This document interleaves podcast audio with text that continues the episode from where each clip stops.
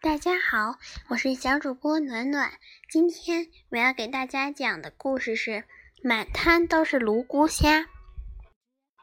火红的夕阳拖着金黄色的缎带，从天边缓缓降落，给蔚蓝的岩岛紫海铺上了一层耀眼的灵光。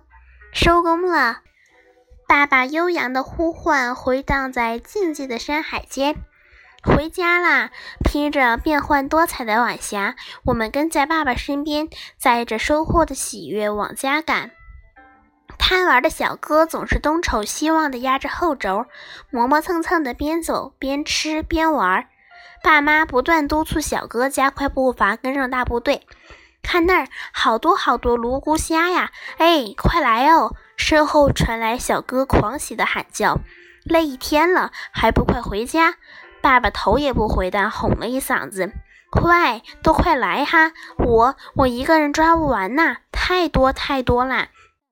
凉爽的海风送来小哥断断续续的呼唤：“又耍什么鬼花招？”爸爸嘀咕着，继续带头前进。我忍不住扭头回望，小哥渐变成灰茫茫海边的一个小黑点儿，孤零零的，有点凄凉。爸爸拉着细长的影子走去，暂且再信他一次吧，别出啥意外。你们先走，我去看看。我轻手轻脚尾随其后。突然，爸爸用大手卷成喇叭：“喂，快来！真的有，到处都是泸沽虾，都快点来吧！”听到爸爸的惊呼，我一蹦三高冲上去，太神奇了！满沙滩都是密密麻麻的泸沽虾，你挤我拥，成群结队在礁石间、浅滩上蠕动着、爬行着，全家人雀跃着跑来，个个两手并用，划拢着一大把、一大捧的泸沽虾，太过瘾，太瘦啦！我的天哪，这都是哪儿来的呀？我震惊的连连发问。我跑到大哥跟前寻求答案，他是我们那儿出了名的抓泸沽虾高手。他挠着头，眨着眼，奇了怪，这么多，真是开天辟地破天荒哈！爸爸直起腰，用大手掌搭起雨棚，巡视瞭望。喏，看见没？那个大电铲。对，那个大吊车顺着爸爸指的方向，只见青山旁矗立着一个橘黄色的庞然大物，正将一铲斗又一铲斗的碎石块砸堆在海滩上。是他，该是那个大电铲把藏在洞里的泸沽虾全挤出来了。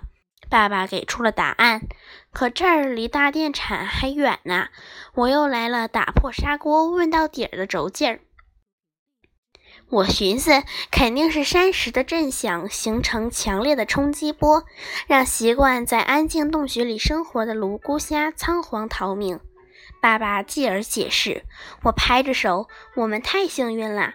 妈妈满怀感激地念道：“真是喜从天降，感谢大电铲给咱送来了这么多的海鲜宝贝。”抓呀抓，装啊装，我们把所有盛海货的网兜、小木箱、铝盆、铁桶都塞得满满当当的，还是剩下了堆成小山的泸沽虾。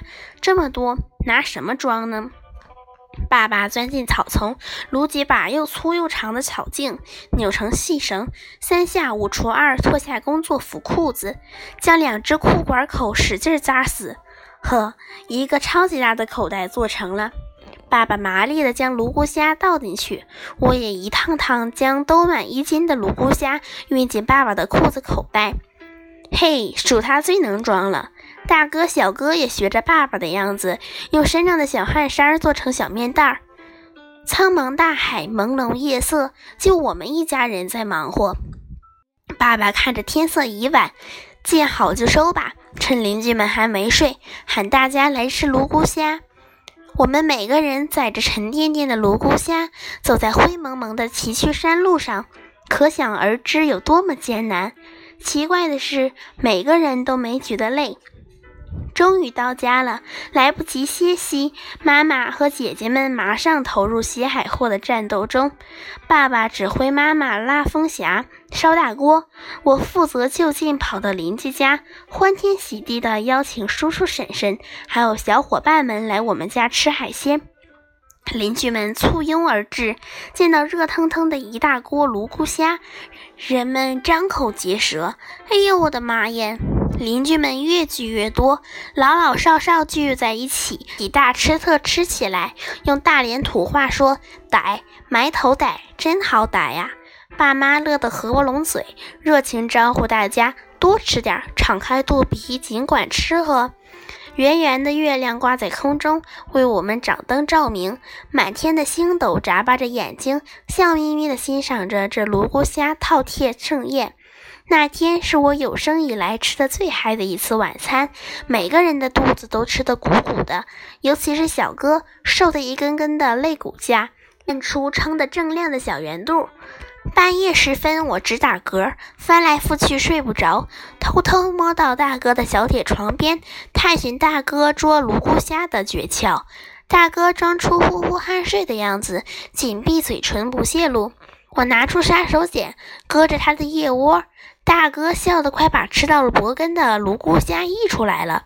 服了，服了，别挠了。我说，我说，原来这家伙偷捡了羊毛缠在筷子上。